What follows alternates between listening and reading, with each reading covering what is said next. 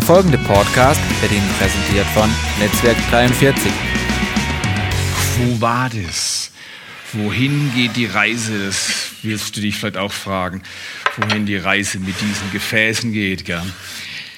Wir haben über die letzten Wochen einen kleinen orangen NSU gesehen, immer wieder. Und man könnte sich ja fragen, was soll das? Warum sollen wir diesem NSU zuschauen? Zugegebenermaßen ist ein besonders schönes Exemplar aus dem Jahr 1972. Und äh, wir haben gesehen, dass dieser NSU manchmal umdrehen musste, manchmal in die falsche Richtung gefahren ist, man musste eventuell tanken. Und äh, da gab es laufend Weg, Scheidewege, Holzwege vielleicht. Und die Frage ist in Quo Vadis, wohin geht die Reise? Wohin geht deine und meine Lebensreise? Ich weiß nicht, wie es dir geht, aber ich habe den Eindruck, die erste Hälfte meines Lebens, ich bin jetzt gerade 49 oder gerade die Hälfte erreicht, ähm, die erste Hälfte meines Lebens ist super schnell vergangen. Wo bin ich hingekommen? Gefällt mir mein Leben? Ist mein kleiner NSU, der NSU wäre wie ein Bild für unser Leben, bewegt sich mein Lebensauto in die richtige Richtung? Gefällt mir die Richtung? Oder würde ich mir gerne ein neues Auto kaufen, neues Leben holen, neue Umstände holen, neue Menschen in deren Umgebung ich lebe holen und nochmal ganz neu anfangen? Aber für alle, die schon mal ein paar Tage gelebt haben auf dieser Erde, die wissen, du kannst nicht einfach ganz neu anfangen. Du hast eine Familie, aus der du kommst. Du hast dein Leben, du hast Jahre, du hast Herausforderungen vielleicht, in denen du steckst. Und deswegen die Frage, wohin geht eigentlich die Reise, wohin des Weges? Eine super wichtige Frage. Ich habe am Anfang dieser Serie einen bekannten Vers aus dem Johannesevangelium zitiert und äh, da hat Jesus selbst gesprochen. Die Frage war damals wie heute die gleiche. Wohin geht die Reise? Philippus kommt zu Jesus und sagt, du Jesus, ähm, wir haben so ein bisschen Sorge um dich. Du hast gestern gesagt, du wirst verraten und, und du wirst dein Leben lassen. Und, und, und wir würden gern wissen, wohin du gehst, weil die letzten dreieinhalb Jahre sind wir ziemlich gut mit dir gefahren. Wir würden gern bei dir bleiben. Und, und du sagst, du gehst weg. Wohin gehst du? Wo ist der Weg? Wie, wie sollen wir weiterleben, eventuell, wenn du gehst? Und das sagt Jesus, und das ist seine Art. Er, er deckelt nämlich auch nicht. Er, er gibt dir kein Navigationsgerät am Anfang als Säugling und sagt, guck, hier ist das Navi, du musst einfach auf Startpunkt und Zielpunkt. Und, und, und dann sagt dir diese freundliche weibliche Stimme genau, wo du hingehst im Leben. Das läuft so nicht. Das wäre auch sehr traurig, wenn das so laufen würde, weil wir wollen doch alle lernen, das Leben selber zu gestalten und selber entscheiden und auch ein Leben verantwortlich mitgestalten. Also das mit der Navigation ist im geografischen gut, aber in deinem persönlichen Leben, Beziehungen, Arbeit, Gesundheit und äh, deine Finanzen, da willst, willst, willst du wirklich eine nette weibliche Stimme hören, die sagt, nee, den 50er lässt jetzt im Portemonnaie, das brauchst du nicht. Wie, wie, nee, nee, oder? Es ist auch viel besser, wenn wir miteinander Fragen stellen lernen. Wie lebt man? Was ist wichtig? Was ist eventuell schädlich? Und auf diesem Weg sagt Jesus dann einen sehr zentralen Satz. Der reizt auch, der ist spannend, weil Jesus sagt, du suchst nach dem Weg, kein Problem. Ich bin der Weg.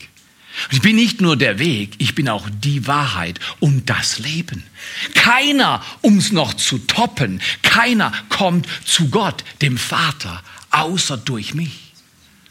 Und Philippus war immer noch nicht zufrieden. Wer den Text in Kapitel 14 liest, der sieht, Philippus ging es um was ganz anderes. Die haben Jesus nicht gut verstanden. Und so ist es heute noch. Jesus sieht ein viel größeres Ganzes, in das er dich hineinführen will. Und er sagt vielleicht im Prinzip des Weges, der Weg, auf dem du gehst, entscheidet über das Ziel, das du erreichst. Jetzt, es gibt verschiedenste Wege im Leben. Manche sind ganz offensichtlich und auch gut und einfach, aber wir Menschen tendieren gerne eigenwillige Wege zu gehen. So sagt der Psalmist zum Beispiel. Jetzt, wenn ich hier auf diesem Weg unterwegs bin, dann wisst ihr genau, in welche Richtung ich gehe, oder? Wohin gehe ich? Okay, ist eigentlich gut zu gehen, der Weg. Aber manchmal gehen wir ab und dann, dann rempeln wir und denken, Mensch, ist das mühsam. Genau, dann kommen es noch Hindernisse und dann, dann, dann, dann jetzt, der Weg, auf dem du gehst, entscheidet über das, wohin geht's. Genau, es geht schwer, aber es geht dann. Und wer kennt das nicht? Wir alle sind schon mal gegen die Wand gelaufen. Und dann drehen wir uns um und sagen, du bist schuld. Das ist doch die typische, weil zu sagen, nachdem ich an die Wand geknallt bin, ich bin schuld, das ist schwer. Also bist du schuld. Weil du hast mir doch unlängst den Tipp gegeben, wie ich laufen soll. Und eigentlich ist das menschliche Leben seit vielen Jahrtausenden genau das. Wir wählen unseren Weg, Weg, Weg, ja genau, das ist der Weg, auf dem du gehst. Wir wählen unseren Weg und wundern uns manchmal, warum wir an die Wand knallen. Und da wir alle lieber stolz als demütig sind, sage ich, du bist schuld. Es freut dich aber nicht, weil du überzeugt bist, dass du nicht schuld bist. Nicht an meiner Misere. Ist mein Leben, mein Weg, auf dem ich gehe. Weil du gehst selber und sorgst für deinen Weg. Deswegen die Frage, wo geht's lang im Leben? Wie wenden wir uns in die richtige Richtung? Die ist nicht ganz so einfach. Aber die gilt es zu klären. Und dann haben wir gehört, dass Absichten gefährliche Geschichten sind. Ich will euch heute ein anderes A-Wort anbieten für diese, nee, nicht das, was du jetzt gerade im Kopf hast, nee, äh, ein anderes A-Wort anbieten, das Absichten ersetzt und ersetzen muss. Weil zum Beispiel, wenn ich auf einem Weg unterwegs bin, den ich nicht kenne, und dann geht was schief und dann mache ich einen Unfall, weil ich mich auf alles Mögliche konzentriere, nur nicht auf dein Auto. Und dann sage ich, ich hatte eigentlich die Absicht, an dir noch vorbeizukommen. Aber es hat nicht geklappt. Das musst du schon verstehen. Ich habe es doch nur gut gemeint. Meine Frau hat gesagt, ich soll äh, jetzt mal ganz schnell schauen, dass ich den richtigen Weg rausfinde. Das habe ich getan. Und da war dein Kotflügel im Weg. Ich habe es wirklich gut gemeint. Wer kennt das nicht? Gute Absichten sind manchmal nicht mal die Luft wert, die es benötigt, sie zu formulieren weil oft genug keine Handlungen folgen, die der Absicht Kraft gibt. Deswegen habe ich gesagt, Richtung, nicht Absicht entscheidet über das Erreichen des Zieles. Richtung, nicht Absicht. Absichten mögen gut sein, aber sie mögen wenig bewirken, wenn wir nicht verstehen, dass es die Richtung ist, in die wir gehen, die den Weg und das Ziel bestimmt. Und dann habe ich euch ein eigenartiges Gemälde vorgestellt aus Punkten. Wer erinnert sich noch? Malen nach Zahlen, das kennen wir aus dem Kindergarten. Eins, zwei, drei, vier, fünf, sechs, sieben. Wenn ich die ganzen Punkte verbinde, der Reihe nach entsteht was? Ein Bild. Und wäre das nicht begehrenswert, wenn im Laufe unseres Lebens ein Bild entsteht, wie unser Leben werden soll, wie wir es gestalten können und dass das Ganze Kontur und Ausrichtung bekommt? Meine Mama hat mir immer wieder Lob und Ermutigung auf dem Weg gegeben. Und sie sagt, Theo, ich bin stolz auf dich. Und also wenn ich dir so einen Dreisatz anbiete von Dr. Larry Grab, ich glaube an dich, du schaffst es, bist nicht allein, der kommt auch von meiner Mama. Sie hat immer wieder, und das ist so toll, Menschen, die deinen Weg wesentlich prägen, stehen an deiner Seite, die stehen dir nicht ins Gesicht. Die stehen dir an deiner Seite und sagen dir, du, das finde ich gut. Aber hin und wieder kommt sie auch zu mir und sagt, Theo, da wäre ich vorsichtig. Aber sie sagt nicht, du bist falsch und stellt sich mir ins Gesicht und sagt, du änderst jetzt deinen Weg. Du bist mein Sohn. Nein, sie stellt sich neben mich und sie lässt mich teilhaben an Überlegungen, die für sie wichtig sind. Malen nach Zahlen soll uns helfen, dass wir nicht in die Irre laufen. Weil in Sprüche 22, Vers 3, da heißt es, der Kluge sieht Unglück im Voraus, also er hat das Bild, er sieht es im Voraus und verbirgt sich. Die Unverständigen laufen weiter und leiden Schaden an die Wand. Wie oft haben wir schon an die Wand Situationen erlebt und haben das Empfinden, das ist unfair, das Leben ist unfair. Ich glaube, oftmals ist es gar nicht das Leben, was unfair ist, sondern es ist das Prinzip des Weges, das dich entweder macht oder kaputt machen kann. Der Weg, auf dem du gehst, entscheidet über das Ziel, das du erreichst. Und auf diesem Weg ist wahrscheinlich nicht mal der Schlüssel. Man könnte ja darauf kommen, denn wir leben in einer Welt, in der sag mal, der Verstand, Ratio sehr betont ist. In der westlichen Welt verlässt man sich auf den Verstand und Erfahrung und Statistiken, wenn man jetzt immer mehr in den Zeitungen liest, weil du kannst für alles eine Statistik holen und, ähm, und die Statistiken sind manchmal erstaunlich. Aber sind sie auch verlässlich? Immer mehr werden gewisse Statistiken angezweifelt. Aus gutem Grund. Weil die Bibel sagt an einer Stelle, einer ganz wichtigen Stelle, das war so der letzte Punkt, der Gedanke in dieser Serie Quo Vadis, sagt, verlasse dich auf den Herrn mit deinem ganzen Herzen. Stütze dich nicht auf deinen Verstand. Nimm also nicht deinen Verstand als Quelle verlässlicher Absicherung für alle Kontrollmechanismen, die das Leben betreffen. Die Bibel sagt, Gott sagt, tu das nicht. Verlass dich auf den Herrn von deinem ganzen Herzen. Stütze dich nicht auf deinen Verstand. Erkenne ihn. Suche ihn. Begehre ihn. Laufe ihm nach auf allen deinen Wegen. Und dann kommt eine unglaublich starke Verheißung. Dann ebnet er deine Wege. Wünschen wir uns das nicht alle? Ebene Wege? Ich meine nicht langweilige Wege, das ist was anderes. Ein Weg, den man gehen kann, auf dem man Erfüllung findet, der Freude macht, der über die Generationen hinaus gegangen werden kann. Dass ein Sohn zu seiner Mutter sagt oder eine Tochter zur Mutter oder zum Vater, ich danke dir, dass du Vorbild bist in meinem Leben. Aber du herrschst nicht in meinem Leben, sondern du bist Vorbild in meinem Leben. Du hilfst mir aber du dominierst mich nicht. Wäre das nicht fantastisch? Solche Menschen. Und dann siehst du, wie von einer Generation es in die nächste geht und wiederum in eine andere. Das erfüllt Menschen mit mehr Glücksgefühl, als Geld jemals irgendwas bewirken kann. Wenn du deine Menschen siehst, wie sie auf Wegen gehen, die zutiefst dein Inneres berühren. Und ich glaube, genau so denkt Gott. Gott ist ein Vater. Als Vater wünscht er sich, dass seine Kinder auf Wegen gehen, die ihnen gut tun. Und er sagt, der Schlüssel ist nicht Weisheit. Weisheit ist wichtig. Aber bei Salomo sehen wir, dass mit all seiner Weisheit er es am Ende seiner Tage ganz schön in die Irre gebracht hat. Er ist an die Wand gelaufen. Nur um kurze Erinnerung zu geben. 700 Hauptfrauen und 300 Nebenfrauen oder andersrum, ich kann es mir nie richtig merken, schon bei der reinen Zahl bin ich verwirrt. 1000 Frauen für einen Mann. Ich weiß nicht, was er sich zugemutet hat. Also äh, äh, meine Frau sagt, Theo, äh, ich bin genug für dich. Und nach 25 Jahren Ehe kann ich ihr nur beipflichten. Und ich sage ihr hin und wieder, mein Schatz, und ich bin auch genug für dich. Und sie sagt, das ist okay. Wir zwei reichen einander. Wir freuen uns einander. Der arme Salomon hat es richtig schwer gehabt. Aber aus eigenen Überlegungen. Und deswegen, die Weisheit schützt dich nicht vor an die Wand fahren, Dinge an die Wand fahren. Weisheit hilft, aber noch wichtiger ist Vertrauen im Herzen. Und heute will ich zum Abschluss dieser Serie ähm, nicht nur über Vertrauen reden, sondern, wie ich vorhin erwähnt habe, ein Schlüssel, ein A-Wort hinzufügen und das Absichtswort austauschen. Und ich glaube, das macht unglaublich viel Sinn. Und die große Frage heute Morgen ist, abgemeldet? Bin ich abgemeldet? Und ich möchte euch eine Situation aus meinem Leben erzählen. Da war ich 17 und ich habe euch während dieser Serie immer wieder so einzelne Erfahrungen aus meinem Leben weitergegeben und eine namhafte von einem amerikanischen Gouverneur, der wirklich an die Wand geknallt ist und was es veranlasst hat, dass er so sein Leben an die Wand gefahren hat.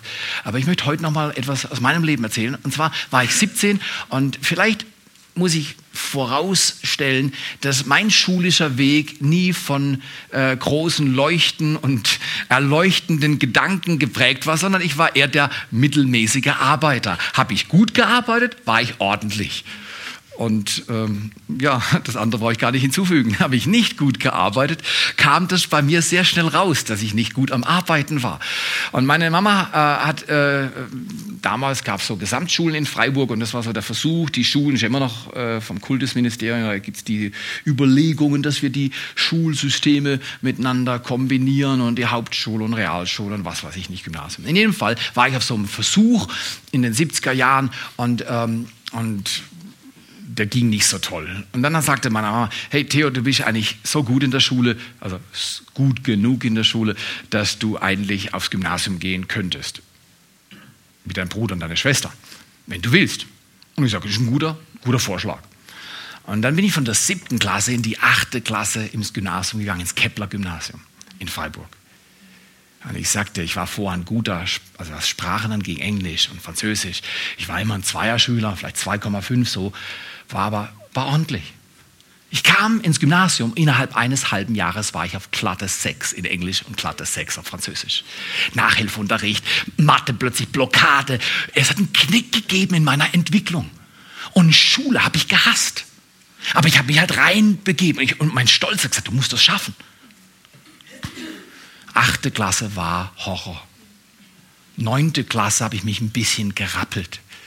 Zehnte Klasse war ich wieder so im Schnitt 2,5. Und jetzt habe ich einen Fehler gemacht. Ich dachte, die elfte Klasse wird leicht. Locker. Die mache ich nebenher.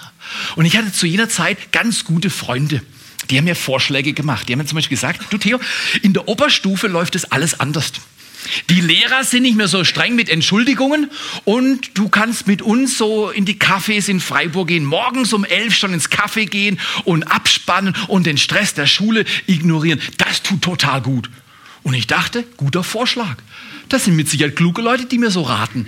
Und dann haben wir solche, solche Dynamik, das macht ihr nie nach, ich weiß das. Äh, dann haben wir gesagt, wir wollen ja nicht lügen, wir waren rechte Jungs, oder? Wir wollen ja nicht lügen. Dann haben wir uns als so lange mit einem oder zwei Fingern an den Kopf gehalten, bis der Kopf geschmerzt hat. Und dann haben wir ganz schnell geschrieben, ich habe Kopfweh und bin runter zum Sekretariat und habe mich entschuldigt. Und es war ja mindestens für fünf Minuten noch die Wahrheit. Dass ich mir die Schmerzen selber zugefügt habe, das habe ich der Sekretärin natürlich nicht erzählt. Und die dachte, der arme Junge, der Ehemann, ich glaube, wir müssen den entlassen. Und solche Entlassungen habe ich, habe mich immer öfters abgemeldet. Ich saß manchmal im Unterricht und war einfach nur abgemeldet. Ich habe schon wieder über den nächsten Cappuccino nachgedacht, den ich in meinem Lieblingskaffee trinke und die Freiheit genieße, dass die anderen dumm genug sind, in der Schule zu arbeiten und ich kann mein Leben genießen. Ich dachte, abmelden ist cool. Kennst du abmelden? Ich weiß nicht, ob du was von Karl Götz gehört hast, aber Karl Götz hat Folgendes gesagt. Es gibt keine Leute, die nichts erleben. Es gibt aber Leute, Leute die nichts davon bemerken. in jener Zeit gehörte ich zu den Leuten, die viel erlebt haben, aber nicht bemerkt haben, was ging. Es ging ein halbes Jahr, dann war ich in der 11. Klasse des Kepler-Gymnasiums zu so einem Spitzenschüler herangereift, also nach Schweizer Notensystem natürlich, aber ich war halt in Deutschland, dass die Lehrer mir eigentlich schon meine Tage angezählt haben. Meine Mutter hat davon Kenntnis genommen und es gab Gespräche. Und tief unten drin war der Grund für die Abmeldung nicht unbedingt Arroganz. Übrigens, wenn du Menschen siehst, erlebst, die dir unangenehm sind, denk mindestens zweischichtig. Das erste, das ist aber ein unangenehmer Mensch. Und so einer war ich damals. Das zweite war, ich war ein blockierter Mensch. Ich war ein Mensch mit vielen Ängsten und einer tiefen Überzeugung, ich schaffe das eh nicht. Das heißt, der Grund für meine Abmeldung war nicht meine Dummheit, aber ich dachte, dass ich dumm war. Das war meine Überlegung. Und mit der Zeit war klar, der Ehemann schafft die elfte Klasse nicht. Zum Glück hatte ich gute Berater, die mir gesagt, okay Theo, wenn du jetzt wiederholen musst, und das sieht schwer danach aus, also hat wirklich schwer danach ausgesehen, dann mach dir doch einen Gefallen, mach ein Praktikum. Du hast doch immer gesagt, ja, ich will nicht immer nur lernen. Und dann kam mein Onkel und hat gesagt, du, ich bin Bauingenieur und ich habe verantworte einen Teil einer großen Firma und du kannst bei uns ein Praktikum machen. Und wenn du willst, kannst du danach eine Maurerlehre machen. Und wenn du danach wieder zur Schule gehen willst, die Schulleitung hat gesagt, ich kann mal acht Wochen dieses Praktikum machen, kannst du auch wieder zurückkommen. Und dann die elfte Klasse wiederholen. Schon nach ein paar Wochen, obwohl ich hart als Gymnasiast rangenommen wurde auf dem Bau, schon ein paar Wochen war mir klar, ich brauche diesen Wechsel. Aber weißt du was? In den folgenden Wochen habe ich ein Gebet gesprochen, in einer oder anderen Form. Ich kann mich erinnern. Und es waren keine leichten Zeiten. Ich feg mal tagelang Gebäude aus, den Dreck und die Nägel raus, Schal, Beton aus, einfach Holzplatten runter, kratzen, putzen, sauber machen, aufschichten, hin, dem Kran hinrichten und der Kran kommt und nimmt es weg. Und das Tag ein, Tag aus. Aber ich war so tief überzeugt, dass ich eh nicht zu viel mehr tauge, dass diese Entlastung eine enorme Ruhe brachte in mir. Ich habe dann eine super Lehre absolviert und, und das als Hochhauskind aus Freiburg. Weißt du, wir sind keine Handwerkerfamilie. Äh, das war bei uns nicht üblich. Ich habe Leute gehabt, die bei mir in der Prüfung dann waren, die wussten schon, wie man mauert, bevor sie den ersten Tag in der Lehre absolviert haben. Das war bei mir anders. Trotzdem ist es geschafft weil ich ein Gebet gebetet habe. Ich habe gesagt, Herr, irgendwo habe ich mich abgemeldet. Mein Leben ist verloren gegangen in diesem Jahr. Ich dachte, am Anfang ist cool mit den Boys und Girls rumschlawinern. Und dann hat es nachher wie ein Bang gemacht und ich merkte, das war gar kein cooler Trick. Das war eine Falle. Das war eine Falle. Aber deswegen, der Weg, auf dem du gehst, entscheidet über das Ziel, das du erreichst. Manchmal erkennt man nicht im Vorhinein, dass der Weg dort lang führt. Es braucht Klugheit, nichts mit Intelligenz zu tun hat, sondern mit Konsequenz. Und ich möchte euch ein Schlüsselwort anbieten. Und ich glaube, dieses Schlüsselwort findet man durch die ganze heilige Schrift, die ganze Bibel von Anfang bis Ende. Und ganz besonders in der Weisheitsliteratur, sprich in, in den Sp Sprüchen und Psalmen, das sind unglaublich viele Hinweise, wie man leben soll. Und es ist gerade andersrum, wie die Menschen denken. Viele Menschen denken, um Gott zu gefallen, musst du die zehn Gebote halten. Entschuldigung, du musst dich anstrengen. Und weh, du bist nicht gut genug, dann fliegst du bei Gott durch. Dem ist nicht so. Genau andersrum. Wer die Bibel aufmerksam liest, kann das nicht verpassen. Und wir wollen heute so einen Text lesen miteinander unter der Fragestellung, wem oder was schenkst du oder gibst du deine Aufmerksamkeit? Wem oder was gibst du deine Aufmerksamkeit? Wer bekommt das Kostbarste, was ein Mensch zu bieten hat? Meine ganze Aufmerksamkeit. Ich habe die Erfahrung gemacht in der 11. Klasse, dass wer seine Aufmerksamkeit auf Dinge richtet, die rechts und links vom eigentlichen Weg sind, er wird Erfahrungen machen. Dieser Mensch macht zwangsläufig Erfahrungen und knallt an die Wand. Ist das fair? Nee, fair ist das nicht. Das ist sogar sehr schmerzhaft. Aber das ist, ist so. Das ist ein Prinzip. Der Weg, auf dem du gehst, entscheidet über das Ziel, das du erreichst möchte euch einladen. Lest mit mir mal folgende Worte. Wenn ich irgendwo in der Mitte der Bibel Lieblingsverse habe, dann zeige ich auf Sprüche 4. Sprüche 4 hat mein Leben über Jahre gut begleitet. Ein Vers, den ich jetzt anders auswendig habe, als ich, wie wir ihn gleich sehen, der heißt, mehr als alles andere bewahre dein Herz, denn aus ihm kommt die Kraft zum Leben. Und ich habe damals wirklich mühsam gelernt und ich bin so froh, dass ich Leute hatte, die mich begleitet haben, die ich gesagt das siehst du, das hast du nun davon.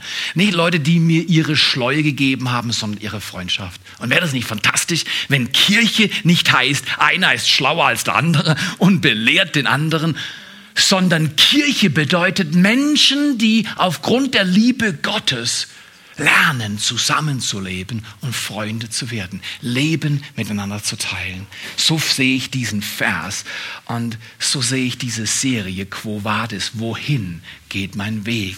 Hier sagt Salomo folgende Worte, wir könnten es übersetzen, äh, ja, es ist mein Sohn, aber wir können genauso gut sagen, weil wer ist hier weiblich? Genau, es könnte sein, du nimmst das wörtlich, da ist ja an die Wand projiziert. Du sagst, also der redet nur über Männer. In dem Fall kann ich mich abmelden. Da war doch was, genau. Nein, melde dich nicht ab. Ich lese es jetzt äh, allumfassend und so ist auch gemeint. Mein Sohn oder auch meine Tochter, oder wir fangen mit den Frauen an, meine Töchter und meine Söhne. Salomo richtet ein Wort an die Menschen seiner Umgebung und letztlich auch an uns. Auf meine Worte achte, meinen Reden neige dein Ohr zu. Lass sie nicht aus deinen Augen weichen, im Inneren deines Herzens bewahre sie. Und das ist ein erstaunlicher Satz. Sprüche 4,20 folgende kann man fast nicht übersehen, dass hier ein Wort wichtig ist. Aufmerksamkeit. Der Vater ringt mit seinem Sohn oder mit Zuhörern und sagt, oder mit seiner Tochter und sagt, achte doch auf meine Worte. Merke doch auf, Dein Ohr neige. Das ist so, wenn zum Beispiel er mir was sagen würde und ich verstehe nicht gut. Was mache ich dann? Dann gehe ich zu ihm hin. Ich neige ihm mein Ohr zu. Und in dem Augenblick, wo ich das tue, entscheidet sich ganz viel, ob er weiterreden will oder nicht. Weil er kann nämlich sagen, du, ich will dir was erzählen. Ich sage, was ist denn los? Weil meine Aufmerksamkeit ist bei ihm. Und dann will er schon gar nicht mehr sagen, was er sagen wollte. Oder ich kann ihm mein Ohr neigen und sagen, oh Entschuldigung, ich habe gar nicht richtig zugehört. Kannst du noch mal sagen, was du mir gerade gesagt hast? Und das öffnet ihm die Tür. Was öffnet die Tür? Aufmerksamkeit. Der Mensch herrscht über sein Bewusstsein, hoffentlich. Wem oder was gebe ich meine Aufmerksamkeit? So wichtig. Ich neige mein Ohr, meine Augen sind da. Kennt ihr das? Der Vater kommt nach Hause, zehn Stunden Arbeit, vielleicht noch eine Stunde hin und so Stunde zurück von der Arbeit gefahren. Und die Kinder, klassisch gesehen, oder? Stürmen auf ihn zu, zwei, fünf, acht oder vielleicht noch zwölf, 13, 14, 18, 20, große Familie, oder? Und der Vater sagt, ich melde mich ab. ich habe jetzt schon den ganzen Tag hinter mich gebracht. Ich bin nicht mehr in der Lage, meine Aufmerksamkeit zu verschenken. Aber genau das lehrt die Kinder früh etwas. Der Vater ist abgemeldet. Auf wie viele Männer in unserem Land mit 80 plus Millionen würde das zutreffen? Die Väter haben sich abgemeldet. Welcher Vater, der leidenschaftlich Sportschau schaut, wenn sein Kind genau, wenn seine Lieblingsmannschaft gerade verliert und er ist schon gereizt? Und das Kind kommt rein und sagt, hey Papa, ich habe ein Bild gemalt. Hey Junge, ich habe gerade keine Zeit, ich habe Wichtigeres zu tun. Was lernt das Kind über seinen Vater an diesem Tag? Schreckliches. Würde der Vater unterschreiben, mein Kind ist mir weniger wichtig als die Sportschau, das würde er nie unterschreiben. Aber faktisch hat er genau das gesagt. Und jetzt bitte lasst uns nicht über den fiktiven Vater richten, der so schlecht ist, sondern vielleicht ist dieser Vater auch in mir. Ist diese Bereitschaft, Prioritäten falsch zu setzen und zu sagen, du bist mir gerade nicht wichtig. Ich formuliere es anders und sage, du, ich habe gerade keine Zeit. Ganz modern, ich habe gerade keine Zeit. Vielleicht ist nur eine Lüge. Weil eigentlich habe ich mich abgemeldet von dir und will dir gar nicht mehr zuhören. Die Bibel von Anfang bis Ende ist ein Bericht, dass der liebevolle Vater im Himmel die Aufmerksamkeit seiner Geschöpfe sucht. Und er immer wieder bittet er, ist das nicht erstaunlich? Immer wieder bittet er. Und deswegen ermutige ich Eltern, wenn die Kinder sie abmelden, und ich ermutige Kinder, wenn die Eltern sie abmelden, nicht aufgeben. Das Kostbarste, was du auf Erden geben kannst, ist nicht dein Geld. Das Kostbarste ist deine Aufmerksamkeit. Deine Absichten mögen wohl hochtrabend sein und vielleicht imposant, aber von Absichten kannst du dir keinen Pfifferling kaufen. Schon gar nicht zu dieser Zeit. Lad euch ein, lest nochmal mit mir diese Worte. Hört nochmal, als wenn ihr, ich weiß nicht, vielleicht ist es so eine Fensterbanksituation, Papa und Sohn mit dem Staub und so, aber, aber vielleicht, wie ich vorhin erwähnt habe, ähm, in der Einführung, aber vielleicht ist es Du sitzt, geh nochmal in Gedanken zurück als Kind auf dem Schoß deines Vaters oder bei deiner Mama. Und deine Geschwister sind vielleicht dabei. Und du hörst, wie deine Mama oder dein Papa folgende Worte spricht. Und sie schaut dir in die Augen. Sie wählt dich aus und sagt, du bist mir wichtig. Mein Sohn, meine Tochter, auf meine Worte achte. Meinen Reden neige dein Ohr zu. Lass sie nicht aus deinen Augen weichen, bewahre sie im Inneren deines Herzens. Und jetzt kommt es Unglaubliche, wenn wir tun, was Gott uns, wozu Gott uns einlädt, passieren wunderbare Dinge. Ich nenne das eine mega-giga-Heilungsverheißung, die als nächstes kommt. Und selbst habe ich Erfahrung gemacht immer wieder, dass genau das stimmt. Wenn wir unsere Aufmerksamkeit Gott geben, heilt er uns nach Geist, Seele und Leib. Er macht uns als Menschen wieder gesund. Und ich finde das grandios. Da heißt es nämlich, denn Leben sind sie denen, die sie finden, also die Worte, Gottes Worte sind wie Juwelen. Wenn wir sie in uns aufnehmen, sind sie unglaublich kostbar. Leben sind sie denen, die sie finden und Heilung für ihr ganzes Fleisch. für ihr ganzes Menschsein, für dein ganzes Denken, für deinen ganzen Körper. Ich glaube zutiefst, ein Mensch, der über Gottes Wort meditiert, nachsinnt und denkt, wird heil in allen Bereichen seines Lebens, ihres Lebens. Es mag nicht von heute auf morgen geschehen, aber es wird geschehen, wenn wir unser ganzes Herz, nicht aus Verpflichtung, ach ja, ich muss wieder die Bibel lesen, das bewirkt fast nichts. Entschuldigung, äh, wenn du deiner Frau morgen früh sagst, ach ja, ich sollte dir, glaube ich, noch sagen, ich habe dich lieb. genau, genau, genau. Sie schickt dich. Und zwar auf eine Doppelschicht. Komm heute Abend gar nicht nach Hause. Überleg mal, was du gerade gesagt hast. Aus Verpflichtung dir sagen, ich hab dich lieb. Das kannst du in Schredder schicken. Aber wie, wie wäre das, wenn meine Frau heute Abend zu mir kommt? Und keine Ahnung, was, was, was nervt mich. Ja, genau, da war doch was. Müll rausbringen. Theo, kannst du mal allen Müll im Haus sammeln und ihn rausbringen in den Mülleimer. Und übrigens, der gelbe Sack wartet auch noch und das kannst du auch noch machen, Theo. Und ich sag, ja, Schatz, gerne. Aber nicht nur äußerlich, sondern ehrlich. Wie fühlt sich eine Frau, deren Mann ihr zugeneigt ist? Wie fühlt sich ein Mann, dessen Frau zugeneigt ist? Wie fühlt sich ein Mensch, der spürt, ein anderer Mensch neigt sich mir freiwillig aus ganzen Stücken zu. Das ehrt uns Menschen. Ich glaube, Aufmerksamkeit ist das Prinzip der Wertschätzung. Echte Wertschätzung braucht ganzes sich geben, nicht teilweise sich geben. Ich weiß auch nicht, ob er, ob er, wer hat sich schon mal Sorgen gemacht? Blöde Frage.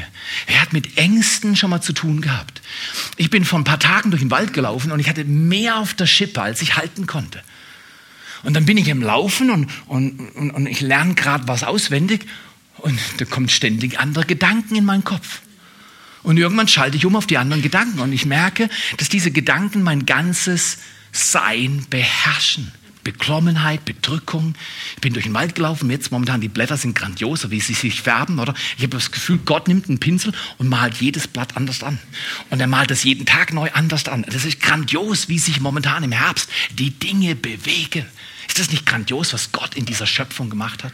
Wir brauchen nur Augen, es zu bemerken. In jedem Fall war ich voller Sorge. Dann laufe ich eine Zeit lang, das merke ich ja mit der Zeit. Hey, du bist voller Sorge. Und dann habe ich eine, Andreas Hermann hat mir das mal beigebracht, Gedankenstopp-Initiative. Ich habe gesagt, nee, diese Gedanken stoppe ich jetzt. Und dann habe ich mich wieder zugewandt und war ganz aufmerksam. Neben, lief, neben mir lief meine Tochter. Und, äh, und ich merkte, wie die Unterredung von meiner Abmeldung gezeichnet war. Weil ich mit Sorgen beschäftigt war.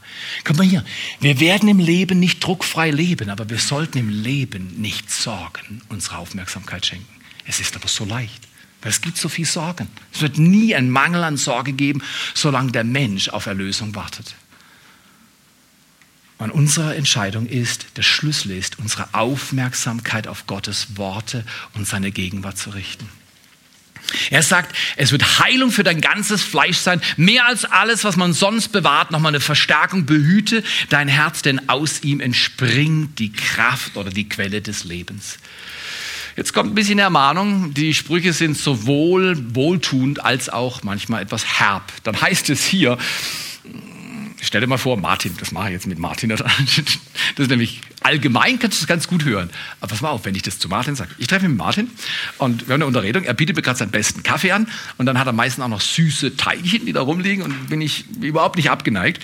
Und plötzlich auf all die Güte, die er mir erweist, sage ich zu ihm folgende Worte. Lass weichen, Martin, von dir die Falschheit deines Mundes und die Verdrehtheit deiner Lippen. Entferne von dir. Was denkt Martin? Ganz schöner Sausack, oder? Genau, genau, genau. Ich attackiere ihn. Aber jetzt mal Gegenfrage, wer war schon mal falsch? So ist es. Wer hat schon mal verdrehte Worte rausgelassen? Du sagst mir dieses und ihm sage ich jenes. Und zitier dich. Das, wenn du dabei wärst, wie ich deine Worte zitiere, sagen, nö, nö, nö, nö, das habe ich gar nicht gesagt. Aber du wunderst dich, wenn du ihn siehst, dass er dir gegenüber so komisch reserviert ist. Weißt du wieso? Geschenk von mir. Ich habe üble Nachrede praktiziert. Ich habe deine Worte verdreht und sie ihm weitergesagt. Und er denkt über dich, was er eigentlich über mich denken sollte. Wow, ist das der Hammer. Und wisst ihr was? Wenn ihr denkt, ich bin raus aus diesem Spiel, dann habt ihr euch getäuscht. Jeden Tag wache über deine Worte. ihr, ihr, ihr solltet, nein, nein, ich wach über dein Leben, nicht anderen Leuten sagen, was richtig ist. Lerne selbst zu leben. Also Martin wäre hier ein bisschen, wird sich ein bisschen äh, unwohl fühlen, oder? Deswegen lies Gottes Wort, dann brauchen andere dir nicht Schweres sagen, weil Gott sagt dir manchmal lieber selber Schweres. Kommt viel besser, wenn der Chef es sagt, als wenn wir untereinander uns zu viel bedrängen. Lass weichen von dir die Falschheit deines Mundes und die Verdrehtheit deiner Lippen entferne von dir. Also man kann das stoppen. Und dann lass deine Augen gerade ausblicken und deine Blicke gerade vor dich hingehen. Der Fahrlehrer hat mir das gesagt. Er hat gesagt, Ehemann, du bist so ein quirliger Typ. Ich bin manchmal ein bisschen nervös, wenn du am Steuer sitzt. Äh, das hat sich heute manchmal auch bei meiner Frau noch nicht geändert. Aber, aber ich bin nervös, wenn du am Steuer sitzt, weil du hast die Fähigkeit, du kannst am Rand rechts und links Dinge beobachten, während du geradeaus fährst. Er hat mir damals schon gesagt, mit 18 Jahren, wenn du geradeaus fährst, fahr geradeaus. Wenn du links abbiegst, dann bieg links ab aber bieg nicht links ab und schau geradeaus weiter. Das kommt nicht gut. Genau das steht hier in der Bibel. Also Common Sense würde man sagen, oder? Lass deine Augen gerade ausblicken und deine Blicke sollen gerade vor dir hergehen. Und der Fahrlehrer hat noch ergänzt. Er hat gesagt, weißt du, die Sache ist nämlich die, wenn du geradeaus weiterschaust und du denkst, du biegst gerade links ab. Nee, nee, du fährst geradeaus oder schräg weiter. Und du triffst dann die Ampel. Und wenn das bei der Prüfung passiert, dann bist du fällig, Ehemann. Also schau geradeaus. War ein guter Tipp, oder? Manche Tipps, die halten für 30 Jahre noch gut, oder? Ähm, das war ein guter Tipp, steht hier in der Bibel ebenso. Und jetzt kommt die Verheißung, gib Acht auf deine Bahn, die Bahn deines Fußes und jetzt kommt die Verheißung, alle deine Wege werden geordnet. Ich bin so ein Typ, ich kann relativ viel hintereinander und übereinander machen und das, das kriege ich, krieg ich irgendwie hin man nennt solche Typen Chaos Manager. Die sind ganz gut, die kannst du in Chaos reinsetzen und die ordnen das irgendwie, aber auf ihre Art. Und weil ich merkte, dass nicht alle meine Art haben, habe ich was über Zeitmanagement versucht zu lernen über die letzten Jahre und habe festgestellt, da gibt es unterschiedliche Persönlichkeiten und Typen. Und wisst ihr was? Mittlerweile bin ich an dem Punkt, du wirst deine Zeit nicht verwalten wie ich. Und du musst deine Zeit auch nicht verwalten wie ich. Aber ich muss geordnete Wege in meinem Leben haben. Und darüber entscheidet der Boss selber. Gott weiß, was geordnete Wege sind. Und ist es nicht fantastisch? In den letzten Jahren hat Gott mir beigebracht, wie ich mit meiner Persönlichkeit, meinen Anforderungen, meinem Zeitfenster mein Leben ordnen kann. Und weißt du was? Mein Blutdruck ist runter. Meine Herzfrequenz ist, mein Ruhepuls ist 15 Schläge tiefer. Gleich gehe laufen und mache andere Sachen. Was hat auch was mit der inneren Ordnung zu tun, in der wir lernen zu leben. Und ich glaube, das ist ein Segen von Gott höchstpersönlich. Wo ich Aufmerksamkeit auf Gottes Wort und Gegenwart vernachlässige, verschwende ich Zeit und Leben. Das Erste in meinem und deinem Leben darf sein, die Aufmerksamkeit auf Gottes Wort und seine Gegenwart zu richten. Im Englischen nennt man das sehr bekannt, practicing the presence of God. Das heißt, ich mache mir bewusst, Gott ist jetzt da, während ich predige. Ich erzähle euch nicht irgendwas auswendig gelerntes oder irgendwas einstudiertes, sondern ich lasse euch teilhaben an meinem Leben. Gott ist da. Und du sitzt nicht da und denkst, um Himmels Willen, hoffentlich endet er in fünf Minuten. Wenn du Glück hast, mache ich's. Ähm, äh, hoffentlich endet er in fünf Minuten. Sondern äh, äh, du bist da und sagst, okay Gott, er redet über Aufmerksamkeit. Was hat das mit meinem Leben zu tun? Wie wie, was für eine Bedeutung hat das jetzt für mich? Ich will mal Folgendes formulieren. Wer die Aufmerksamkeit auf Gottes Wort und seine Gegenwart vernachlässigt, wir merken das oftmals nicht bewusst. Wie Karl Götz sagte, es gibt keine Leute, die nichts erleben. Es gibt aber Leute, die nichts davon bemerken. Was bemerke ich von meinem Leben? Dass ich älter werde? Dass die Herzen meiner Kinder vielleicht nicht mehr so nah bei mir sind oder die Herzen meines Mannes, meiner Frau, meines Chefs, meiner Mitarbeiter? Bemerke ich das? Und was mache ich damit? Ich will mal folgenden Gedanken zum Abschluss formulieren. Vielleicht klappt es noch, oder? Mit den fünf Minuten. Aufmerksamkeit entscheidet über Richtung und Richtung entscheidet über Ziel nämlich das Erreichen des Zieles, das wir begehren. Das Erste ist nicht, ich muss halt in diese Richtung gehen, aber ich will nicht. Nein, aufmerken. Ich bin zutiefst überzeugt, wenn ich damals in der 11. Klasse nur eines geändert hätte, meine Aufmerksamkeit wieder voll in die schulische Aktivität gerichtet. Ich hätte die 11. Klasse wahrscheinlich schlecht, aber ich hätte sie geschafft. Weil blöd war ich nicht. Das attestieren mir Leute im Nachhinein. Aber es hat mir für die 11. nichts mehr gebracht. Was war der Schlüssel? Ich war zu dumm. Nein, ich war nicht zu dumm. Es gibt keinen dummen Menschen. Ich war nicht aufmerksam. Ich habe meine Blicke in eine andere Richtung gelenkt. Und diese Richtung war die falsche Richtung und die hat das falsche Ziel angepeilt. Wilhelm Busch hat mal gesagt, Glück entsteht oft durch Aufmerksamkeit in kleinen Dingen. Ich habe die letzten Jahre gelernt, die Bibel neu zu lesen. Hier ein Vers, da ein Vers, da mal viele Kapitel, da mal viele Stunden. Ich ermutige dich, lese mal die Bibel lange, lange, lange Zeit. Nimm dein Fernseher, dein Internet und stell es auf die Seite. Und sag, wenn die Worte, nirgendwo steht, die Worte, die du im Internet findest, also kannst du ja auch gute finden, aber, oder die Worte, die du durch den Fernseher hörst, schaffen dir Leben und Heilung für dein Fleisch. Das steht nicht drin. Aber das wird gesagt von der Bibel. Wir müssen einfach Prioritäten ändern. Ja, aber Gottesdienst gehen und beten und Bibel lesen, das kostet Zeit, richtig. Aber der Nutzen ist gigantisch für Menschen, die ihr Leben ordnen. Aufmerksamkeit entscheidet nämlich, und zwar nicht Absicht. Ja, ich sollte morgen mal die Bibel ansehen. Davon geschieht gar nichts. Tu es lieber heute, weil du weißt nicht, ob morgen kommt. Keiner von uns, ich auch nicht. Glück entsteht oft durch Aufmerksamkeit in kleinen Dingen. Ich möchte euch einladen. Lasst uns in diesen nächsten Tagen vielleicht nochmal sagen, wir geben Menschen, die uns vielleicht schwer fallen, mit Entscheidungen, die wir nicht teilen, nochmal unsere ganze Aufmerksamkeit. Ich glaube, es ist ein Be Beziehungsprinzip von äußerster Güteklasse. Die Menschen, die du gern verändern würdest, verändern sich nicht, indem du ihnen sagst, sie sollen sich ändern, sondern indem du ihnen deine ganze Wertschätzung und Aufmerksamkeit gibst, obwohl sie einen anderen Weg gehen, wie du dir wünschst.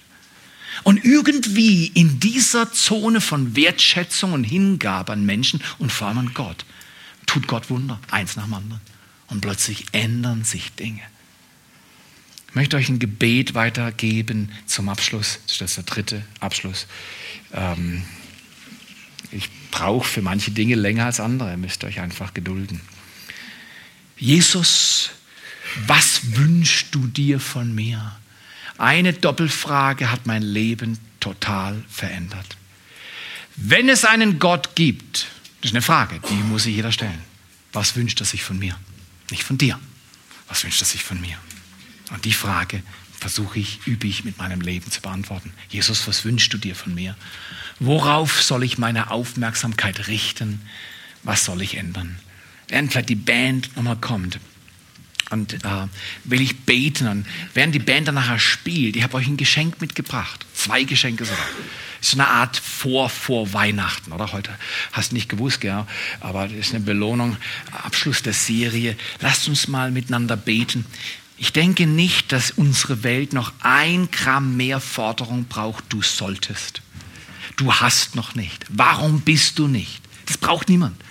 Aber ich glaube, dass der Schlüssel in einem gelingenden Leben, gelingenden Beziehungen, körperlicher Gesundheit, der Schlüssel ist Aufmerksamkeit. Genau auf den, der uns geschaffen hat. Er weiß, was wichtig ist. Vater, wir danken dir für diesen wunderbaren Morgen. Wir danken dir, dass du ein Gott bist, der unser Leben kennt. Quo vadis? Wo geht mein Leben hin? Ist das wirklich das Ziel, das ich ansteuere? Habe ich nur gute Absichten? Oder will ich meine ganze Aufmerksamkeit auf dich lenken, auf dich richten? Und Vater, das wollen wir an diesem Morgen miteinander tun. Danke, lieber Vater, dass das Leben so ein Vorrecht ist, so ein Geschenk. Und dass du uns heute Morgen beschenkst, dass wir nochmal dich an die erste Stelle setzen. Dir unser ganzes ungeteiltes Herz anbieten. Und wenn du das willst, tu doch gerade, während ich bete, flüster das in deinem Innersten. Sage es deinem Schöpfer. Ja, Vater, Ich will aufmerken. Mein Ohr will ich dir zuneigen. Meine Augen sehen auf dich. Mein Herz weicht nicht von dir. Denk nicht über morgen nach und die Fehler, die morgen geschehen könnten, sondern sei heute hier und sag Danke, Vater. Ich merke auf. Ich will behutsam in diesem Leben laufen. Und ich brauche deinen Segen. So segne dich dieser barmherzige und gnädige, dieser wunderbare Vater Gott. Er bewahre dich auf deinen Wegen. Er fördert dein Leben, ordne deine Pfade, heile deinen Körper und deine Seele und deinen Geist heute, hier und jetzt. Und das beten wir in Jesu Namen. In Jesu Namen. In der Atmosphäre des Gebets, das hat bisher noch nicht gut geklappt in den zwei Gottesdiensten, die wir schon hatten. In der Atmosphäre des Gebets verteilt dieses Geschenk. Nicht reden, einfach rausnehmen. Da ist ein wunderbarer Satz drauf. Der Weg, auf dem du gehst, entscheidet über das Ziel, das du erreichst. In der Haltung, ja, Vater, ihr dürft es gerade weitergeben. Einfach, wenn ihr wollt, eins rausnehmen und dann weitergeben. Ja, Vater, ich will Wege gehen lernen. Und dieses Band, oder jetzt wisst ihr, warum ich solche Bänder trage. Dieses Band soll mich erinnern, dass mein Leben ist wie eine Sanduhr, die auf den Tisch geklebt ist. Wenn der Sand durch ist, kann ich es nicht mehr umdrehen. Ich habe jetzt mein Leben. Vater, während wir so still wie in keinem anderen Gottesdienst die Bänder empfangen und, und tragen und darüber nachdenken, danke, dass du uns segnest und dass du uns liebst und dass du dann immer noch mehr gibst, als wir erwarten. In Jesu Namen. Amen.